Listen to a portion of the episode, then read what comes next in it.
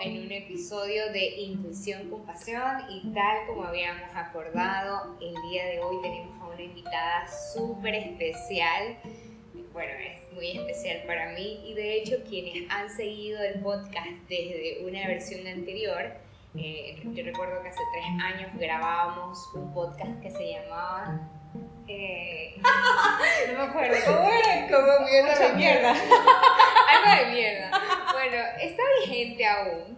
Eh, lo grabamos en un momento donde vivíamos situaciones similares y las queríamos compartir con el resto. Entonces, obviamente que no podía pasar desapercibido traer como primera invitada especial a Intuición con Pasión a Lucy Estefanía voy a introducirlo un poco. Lucy es trabajadora social, es licenciada en trabajo social y tiene una formación en psicodrama. Eh, venido estudiando los últimos años para ser directora, se formó en esto y hoy por hoy es una colega más que hace terapias alternativas. Entonces, queremos en este episodio pasar por esa información de que ya sabemos que existen formas de sanar como humanos en el mundo y esto lo decía Borja Vilaseca. Borja Vilaseca, eh, lo hemos, yo lo he dicho en algunos capítulos, seguramente lo dijimos antes, eh, y queremos traer esto para personas que les ha funcionado la psicoterapia, no les ha funcionado la psicoterapia, quisieran indagar en, en terapias alternativas. Y justo le contaba a Lucy que yo estoy estudiando mi formación en psicogenealogía y una de las autoras que me encanta es Ann Anselin Schutzenberger, que ella en el libro de Ay mis ancestros habla, menciona muchos autores, entre ellos a Bert Hellinger, que es el maestro de las constelaciones familiares, que nos encanta. Eh, y ella menciona a Jacob Levi Moreno. Cuando lo mencionó y dijeron que era de psicodrama, rápidamente llamé a Lucy y le dije, no puede ser, cuéntame un poco más. Y me dijo, bueno, no vamos a entrar a detalle de Jacob Levy porque el tipo Era un personaje. era un personaje, pero sí te voy a pasar información de otra persona que lo entendió a Moreno de mejor forma y que explica mejor el psicodrama. Entonces, previo a la entrevista, justo estábamos conversando sobre los autores que llegan a este tipo de, de, digamos, de terapias alternativas, como cómo las crean. Y concluimos que son humanos como nosotros, que de una u otra forma tienen su vida desordenada y que buscan la forma de darle un orden y que con su experiencia es que han llegado a formular, digamos, una teoría, un concepto, una técnica que permita crear herramientas de sanación para otros y otras. Entonces, vamos a darle la palabra a Lucy que nos cuente un poquito más lo que nos quiera contar y luego que nos cuente qué es psicodrama. Bueno, gracias por todas las flores todas. Yo estoy aquí con mi invitada también especial que no se aparta nunca y bienvenidos a mi casa. Eh, bueno, termina siendo psicodrama una forma que tiene eh, Moreno leer la realidad y es como una ruta más que él le ofrece a quienes se interesen de sanar. Uno escucha psicodrama y dice, uy, hay que ser actriz, uy, hay que, hay que saber actuar y hoy sí, cero. Pero no tiene nada que ver con eso. En realidad combina el teatro con la psicoterapia, es un método que se inventó Levi Moreno es bastante contemporáneo con la época del psicoanálisis, por ahí dicen los chismes que no se llevan muy bien él Freud. En todo caso, lo que hace es combinar estas dos técnicas porque en realidad lo que busca el psicodrama es que uno sienta el cuerpo y que desde la espontaneidad que nos caracteriza tanto a los seres humanos, que cuando éramos niños éramos 100% espontaneidad y luego pues las conservas culturales nos fueron quitando ese, ese superpoder, entonces lo que busca Moreno es que uno acceda a ese superpoder y desde la espontaneidad pueda encontrar respuestas diferentes a las situaciones del día a día. El psicodrama también es súper generoso porque te permite trabajar el como sí. Tú dirás, ¿qué diablos es eso? Bueno, el como sí no es nada más y nada menos que poder trabajar en situaciones que hayan pasado antes, en el presente o en el futuro, que ni siquiera hayan sucedido, y traerlos al escenario y trabajar en ellos como si. Como cuando uno dice, ¿qué hubiera pasado si yo hubiera tomado esta decisión? ¿Sabes qué? Qué bueno que lo traes sobre la mesa. El punto de psicodrama no es para mí porque requiere un nivel de actuación que yo no tengo. O requiere un nivel de espontaneidad que me da mucha vergüenza exponerme frente a otros. ¿Cómo, ¿Cómo se trabaja con gente que le cuesta entender su cuerpo? Porque como terapeutas conversábamos y nos ha pasado esto de que hay personas que no sienten. Digamos, no es porque sean malas ni porque estén equivocadas, sino porque la experiencia no ha hecho que esto suceda. ¿Cómo trabajas con alguien que se inhibe mucho o que es muy introvertida en una terapia psicodrama? Hay que hacer que se conecte. Imagina que se te daña el aire acondicionado y llega el técnico y tú le dices, no vale. Entonces lo primero que él va a hacer es conectarlo para ver qué significa no vale. Gotea, no se apaga nunca, no enfría, sale lodo en lugar de aire, o sea, un millón de posibilidades. Y tú le dices, no, no lo conecte, ya le dije que no vale. Entonces, ¿cuál va a ser la respuesta del técnico? Necesito conectarlo, señora, para ver qué sucede. Igualito. Entonces, hay que buscar el camino para conectarlo. ¿Cuáles son los caminos? Bueno, desde la espontaneidad hay un millón. Cuando viene eh, un paciente, que en psicodrama se le llama eh, protagonista. Viene un protagonista a mi consulta y me dice, ¿sabes qué? Yo quiero trabajar porque eh, hace dos meses falleció mi papá y fue traumático porque yo no me pude despedir, fue de una enfermedad repentina, qué sé yo, le dio un infarto y yo no pude despedirme y eso me tiene tan conmovida porque tengo tanto para decirle, no entiendo qué pasó. Entonces, y si esa persona me dice, no, pero no me va a hacer sentir tristeza. Yo no, a ver, a ver, yo no quiero sentir nada. Yo estoy trayendo ahí, usted resuelva, si para eso le estoy pagando. No funciona así. Lo que se busca siempre es que se conecte. Y entonces hay un millón de posibilidades existe el dibujo, existe la posibilidad de escribir, existe, si uno hace terapias eh, a distancia, solo con una persona, eso se llama psicodrama bipersonal, se pueden hacer eh, técnicas de relajación, de respiración, algún camino debe haber para que esa persona se conecte con esa situación. Y ese camino, ese momento en psicodrama se llama caldeamiento. Así como cuando tú vas a hacer cualquier cosa, vamos a suponer que vas a conducir soy nueva en eso. Entonces, tengo todos los pasos aquí metidos. Tú tienes que calentar el auto, el motor, antes de arrancar, ¿verdad? Por lo menos un minuto. Lo conectas y debes esperar. Igualito, en psicodrama eso se llama eh, caldeamiento. Entonces hay que hacer alguna técnica para que el protagonista pueda entrar, pueda sentir su cuerpo, pueda pensar en qué es lo que ha venido a trabajar y cuál es la escena que quiere trabajar. Yo diría, bueno, si es alguien que su papá falleció, quizás la escena es él llegando al hospital y su papá acostado en la cama todavía no muere y logran despedirse.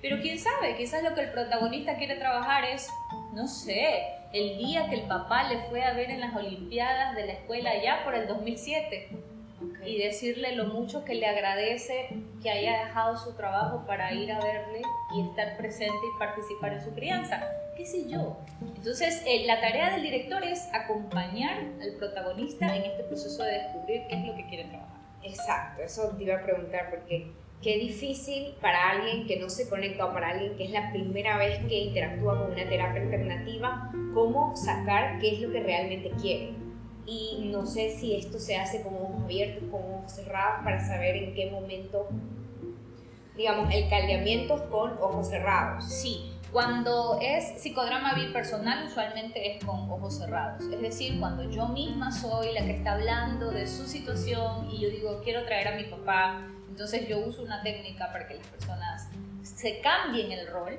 y puedan sentirse como su papá y todo esto es con los ojos cerrados.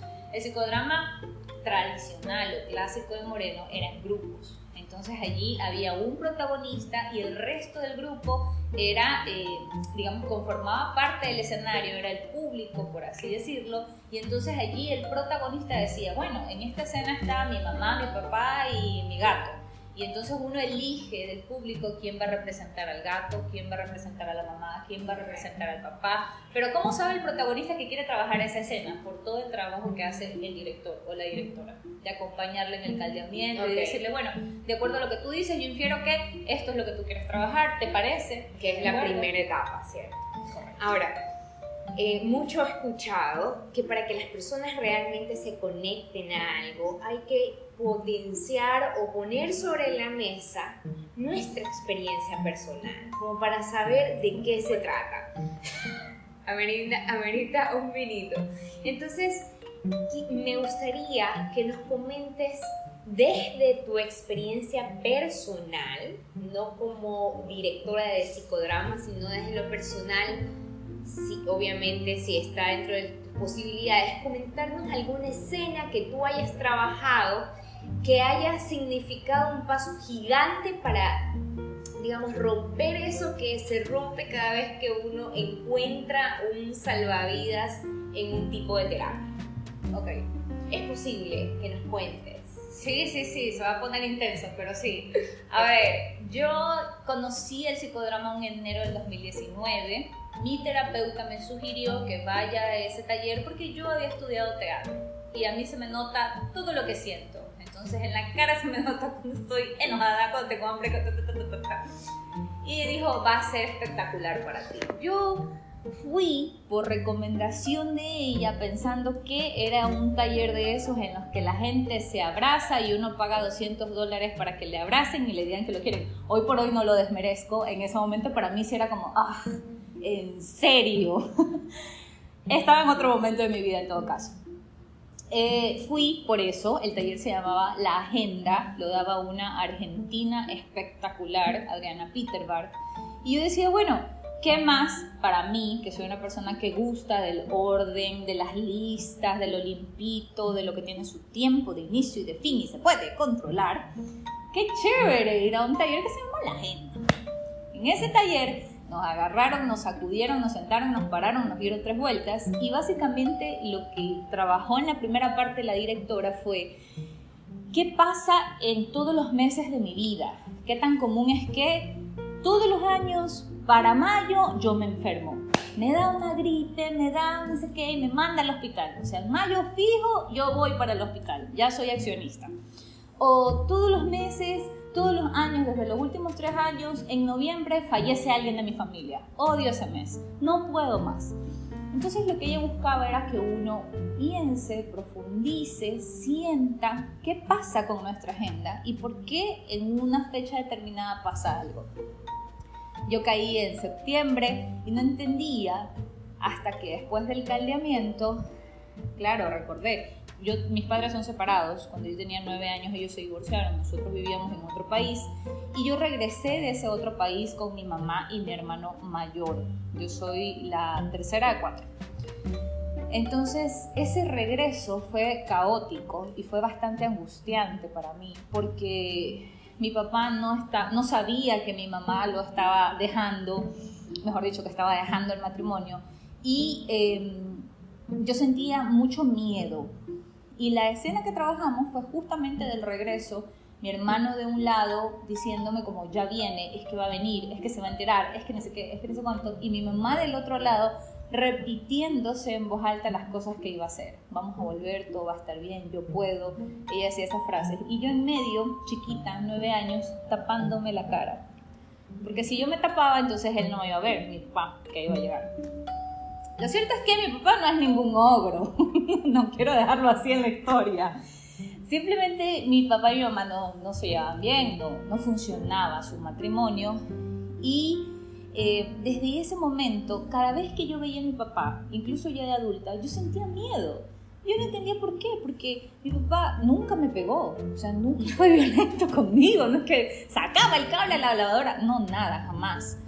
Y de hecho siempre fue muy consentido Cuando él y yo vamos a comer a un restaurante, él saca de su plato la parte que sabe que a mí me encanta y me la pone a mí en el plato y yo me siento la reina del mundo, mis universos, una cojuda al lado mío. Entonces, yo no comprendía. Y resulta ser que mis padres se separaron en septiembre, yo viví esa escena y después en septiembre en mi vida pasaron varias cosas ya en mi vida de adulta me despidieron un septiembre de un trabajo y yo tuve lo que ahora yo entiendo como una depresión. Terminé una relación amorosa que en su tiempo fue importante y yo también sentí que el corazón se me desprendió del lugar. Literal. Y, y bueno, entonces todas las cosas que uno siente cuando tiene el corazón roto, ¿no? Así que cuando yo me di cuenta de que eso había sido en septiembre y que eso me dolía tanto, para mí fue como... ¡Oh!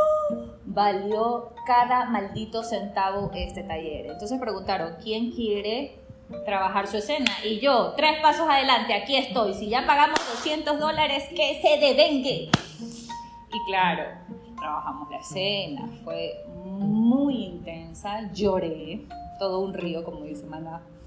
Y después de eso, porque en la escena lo que se hace es que tú puedes salir de allí y ver a tus compañeros actuando y haciendo la escena. Y tú puedes como jugar en cada rol. Tú puedes ser, en ese caso yo, mi mamá. Yo pude ser mi hermano. Yo pude ser mi papá. ¿Y para qué sirve ponerte en roles distintos? Primero que te permite ver la situación desde fuera. Moreno decía, me arrancaré los ojos y te arrancaré los tuyos y los pondré. O sea, una metáfora fuerte pero en realidad es para que tú puedas ver desde fuera esa situación en la que tú estás inmersa. Porque, por ejemplo, viene tu amiga, te cuenta sus problemas amorosos y dices, amiga, date cuenta, déjalo, no sirve. Pero cuando tú estás en la relación, no te das cuenta que también tienes que darte cuenta y que probablemente no sirve. Porque como tú estás involucrada, es muy difícil ver lo que pasa. Entonces en psicodrama tú yo salí de la situación, pude experimentar esos roles, pude darme cuenta de que mi hermano no me estaba molestando porque siempre me molesta. Estaba asustado, tanto como yo. Pude darme cuenta de que mi mamá es una mujer que hace las cosas aunque se esté muriendo de miedo, igual que yo, que me trepo en el carro a manejar y me voy diciendo, ¡vamos bien! ¡Lo logré! Y dice que me echo porras y me doy ánimo y digo, si nos da mucho miedo nos metemos en la gasolinera un ratito. Como hacía tu mamá. Como hacía mi mamá.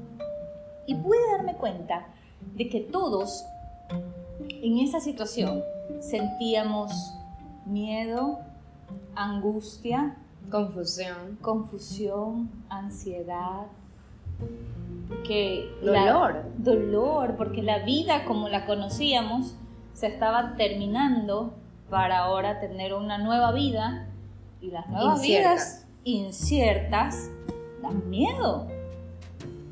Y pude ver que mi papá y mi mamá hicieron todo lo que pudieron, lo mejor que pudieron, con todo lo que tenían, desde todo el amor que sentían por nosotros. Porque no es que ellos se despertaban a las 5 de la mañana y decían, ¿cómo vamos a joder a estos manes hoy? No, nada que ver. Entonces me llenó de tanto amor para todos los que estaban en esa escena y me quitó el miedo de, de, hablar con mi papá, porque mi papá es un hombre maravilloso, generoso, que deja de comer, no sé, la proteína por dármela a mí, hacerme sentir mi universo. Y, y, no hay razón para esa emoción. Entonces, ese, ese momento, esa escena fue la que hizo que yo me enamorara del psicodrama.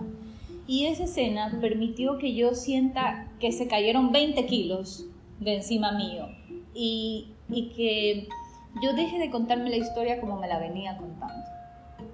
Sabes que lo que mencionas para mí llega a un punto de decir, todos, todo lo que somos hoy, los miedos que tenemos, las angustias, esos diagnósticos psicológicos, psiquiátricos, médicos que nos suelen poner porque nos gusta que nos ubiquen en una casilla, que nos den un nombre.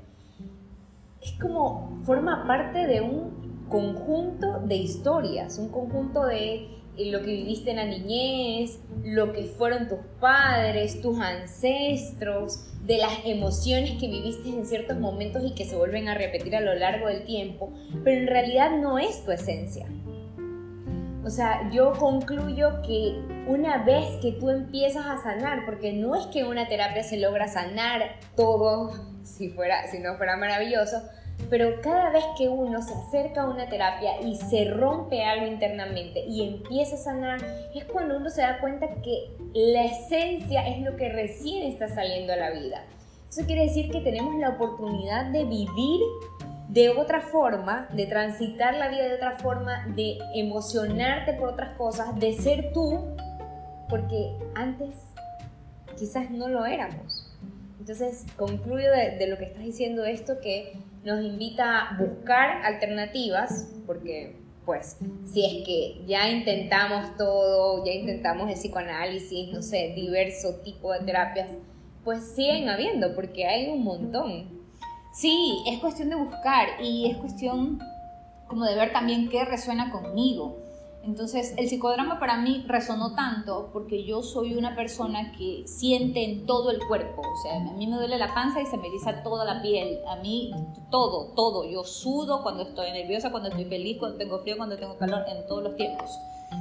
Entonces, para mí fue perfecto y yo hice clic, dije, uff, de aquí soy y me metí a estudiar la formación y el psicodrama se puede hacer con grupos, con un solo protagonista que viene a la consulta, se puede hacer con colegios, en organizaciones, por ejemplo, empresas, se puede hacer en todos lados donde hayan seres humanos, que tengan la decisión de explorar. Y ahora tú dirás, bueno, entonces solo es para trabajar lo que yo viví de niña. No, o sea, aplica para todos. Supongamos que yo tengo un jefe que es una piedra en mi zapato y yo no lo soporto y me hace bromas que a mí me ofenden, pero a mí me da mucho miedo decirle que me ofende porque pienso que me va a votar. Y yo me compré una casa y la hipoteca y ta ta ta ta. Entonces tú puedes venir a psicodrama e imaginariamente traer a tu jefe. Y trabajar esa escena. Y trabajar esa escena para poder descubrir qué sucede ahí y tener las herramientas para enfrentarlo. Correcto, y desde la espontaneidad, tú tienes otra forma de abordarlo. Y entonces la próxima vez que te vuelva a hacer una broma ofensiva, no vas a reaccionar como siempre. Te vas a dar cuenta que tú tienes otras formas de reaccionar. Y de hecho en la escena supongo que puedes trabajar y decirle todo lo que sientes y lo que te ha hecho sentir. Porque nunca se va a enterar. Esa es otra. el director es confidencial, o sea, es imposible. Yo les cuento mi escena porque es mía y entonces puedo compartirla, porque digamos me siento cómoda haciéndolo, pero no, nada más de, de, un paciente, o mejor dicho, de un protagonista no se puede. Ahora, este podcast lo escuchan desde diferentes países, como escuchaban el nuestro. Pregunta, hoy, hoy, 2023, ¿es posible trabajar psicodrama estando en el otro lado del mundo? Claro ¿Cómo, ¿Cómo, lo haces? A través de una herramienta de videoconferencia, no voy a mencionarlas ahora porque luego les damos y nosotras somos re famosas, pero claro que se puede, claro que se puede a través de una videoconferencia, por supuesto que sí. Y ese es el cambio del nombre del psicodrama porque lo trabaja solo la directora y la Sí, es bipersonal. Ese, ese tipo de psicodrama es bipersonal, entonces está la protagonista o el protagonista y la directora del otro lado de la cámara. Claro que sí. Ok.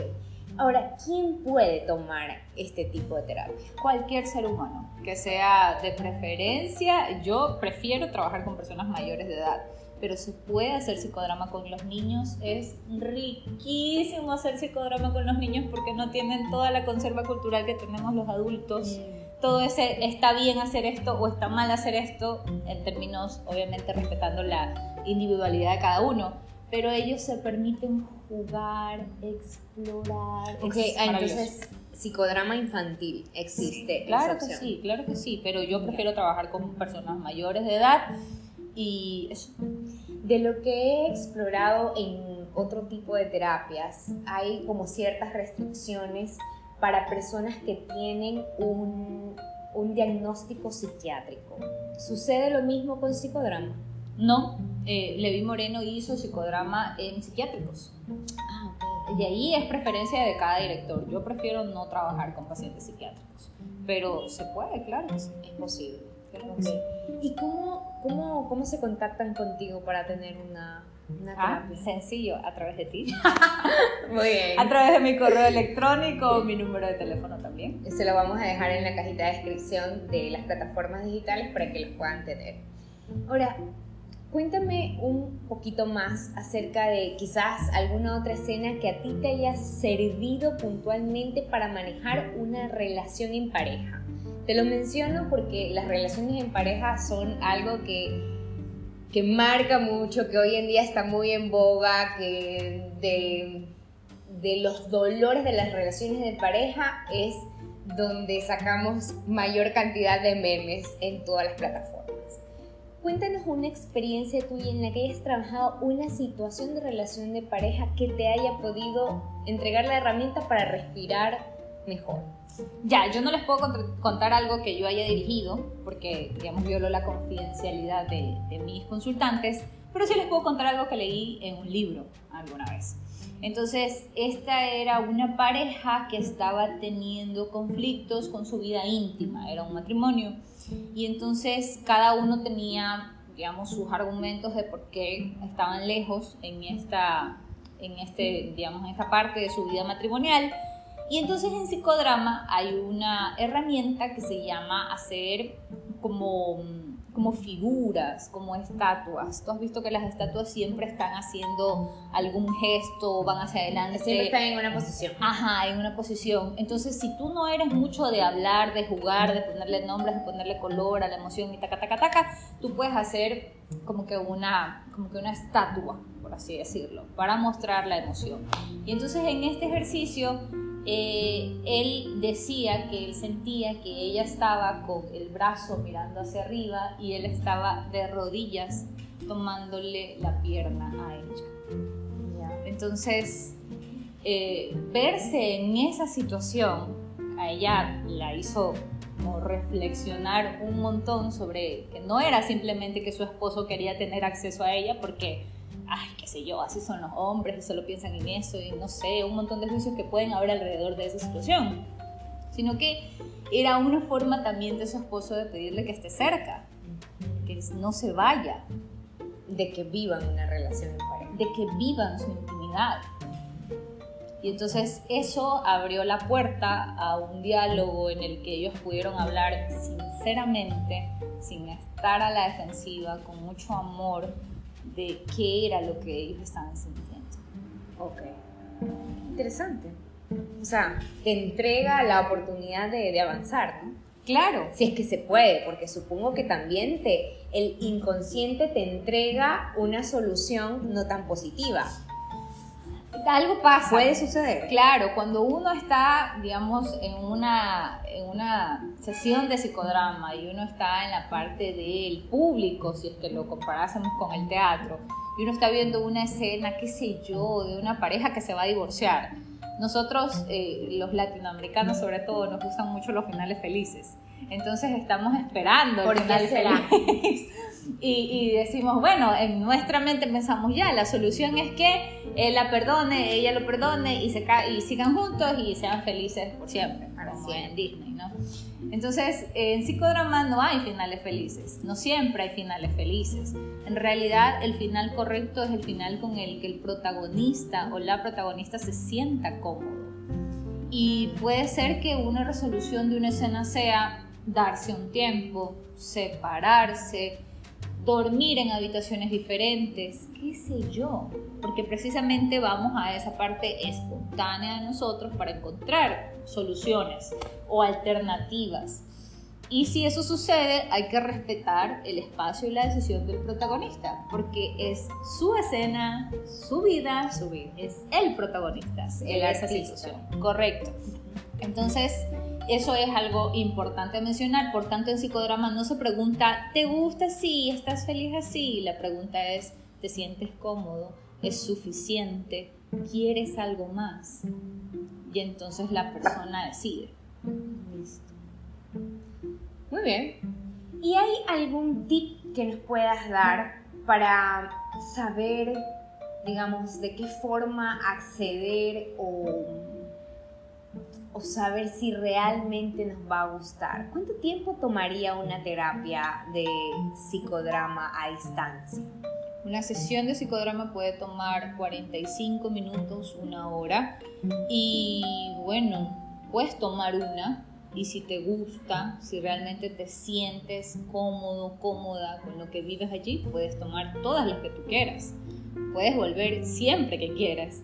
Porque yo, qué sé yo, a mí no me va muy bien con la relación con mi hermano, entonces yo puedo venir y trabajar eso. A mí no me va bien en la relación con mi jefe, vengo y trabajo esa situación. Acabo de casarme y no tengo idea de cómo compartir con este ser que deja todas las puertas abiertas.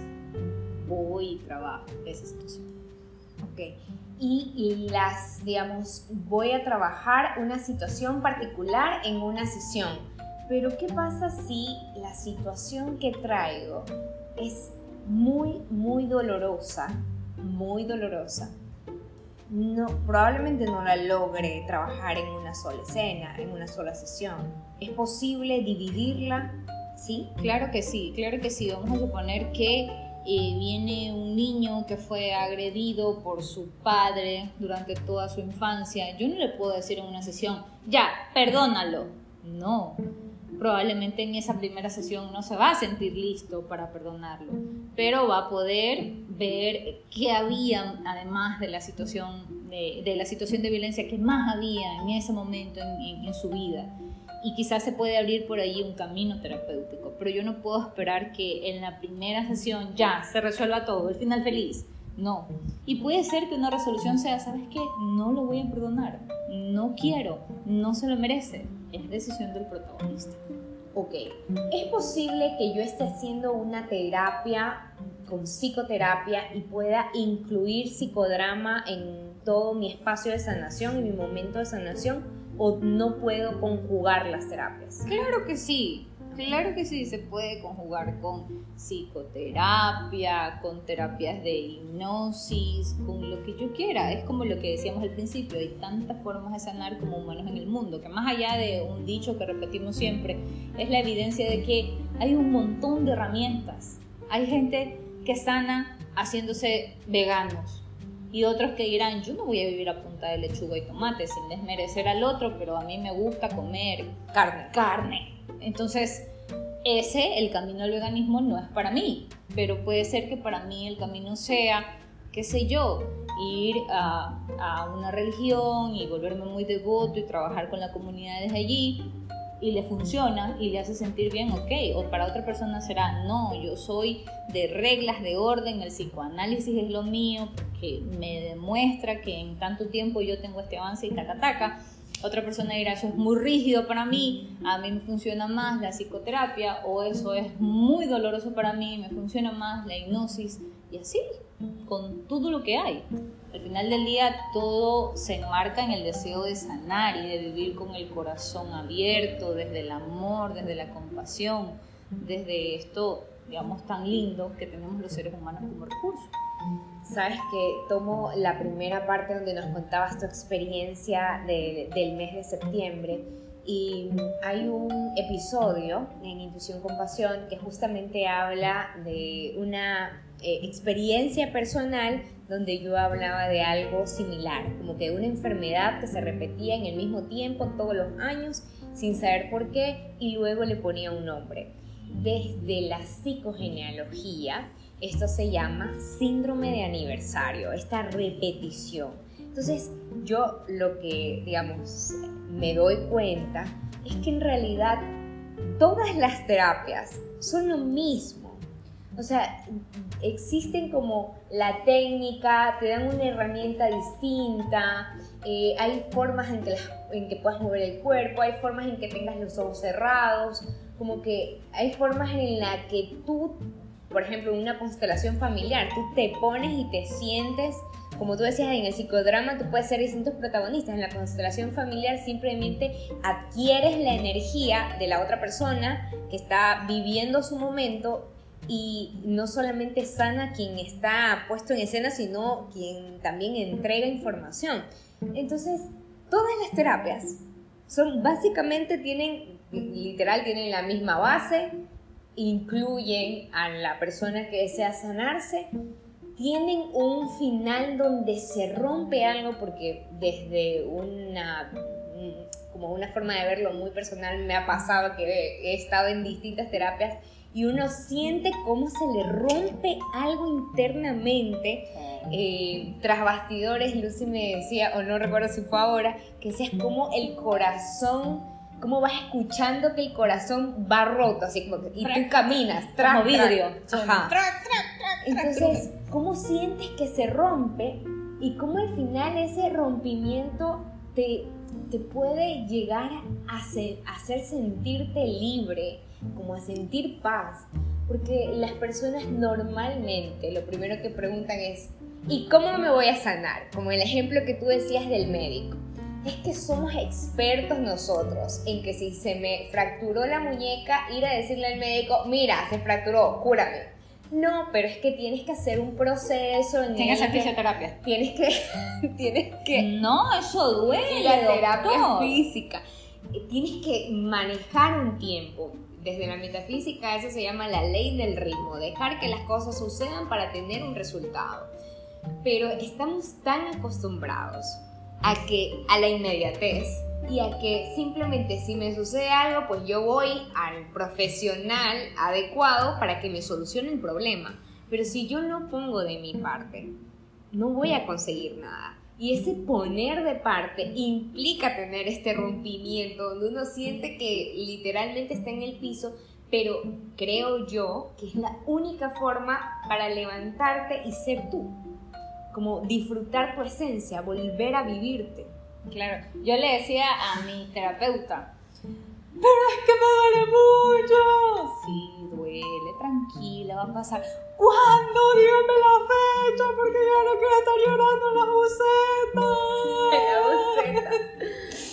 Era horrible, pero yo quería saber, porque a mí me gustan las listas, los tiempos, los cronogramas, los KPIs, como decimos en las empresas. Entonces, bueno, ¿hasta cuándo la depresión? Pero en realidad, lo que yo pienso es que todas las terapias son lo mismo porque estudian y buscan ayudar al ser humano. Y el ser humano es igualito, digamos, diferente en fisiológicamente. fisiológicamente, así es pero, pero todos venimos de una familia y nuestras familias vienen de otra más que vivió, que sintió, que aprendió, que hizo lo mejor que podía, pero que tenía ciertas características, ciertas cargas, ciertas cosas que no trabajó, no resolvió y uno viene de allí y, la raíz viene cargada de esa información. Entonces no, no hay pierde.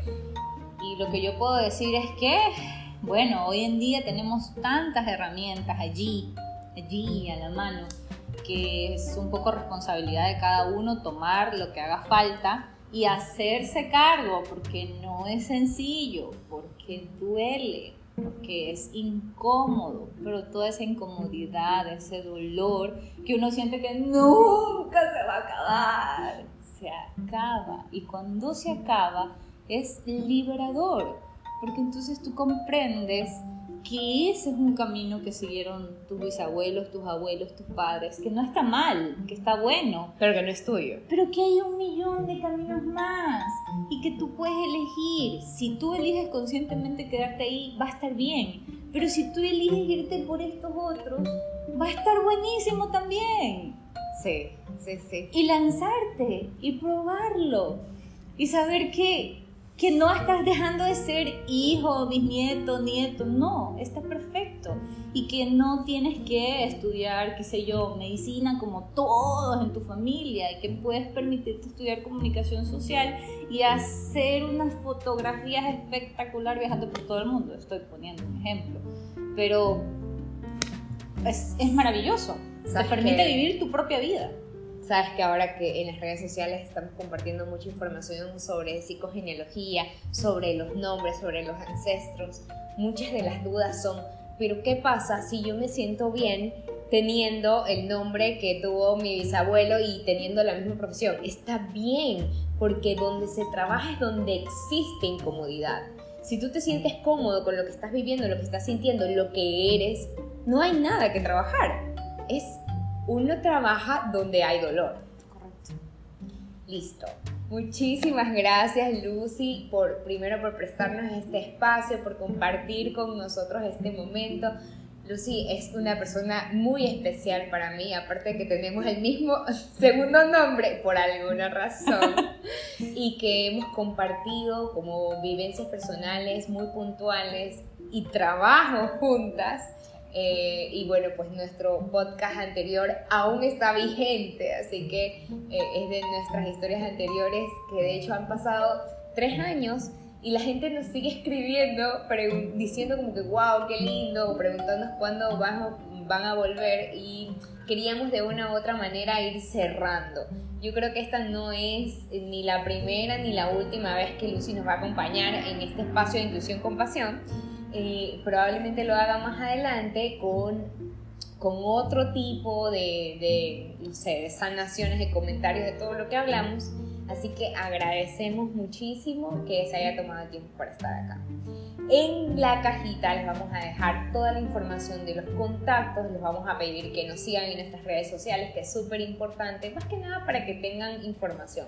Yo creo que eh, ahora justo este año, que empieza el año 2023, y Lucy decía que eh, uno empieza como haciendo la planificación eh, importante ver el tema del propósito del año nuevo. Yo decía, ¿cuál es el propósito realmente de tener toda esta plataforma montada?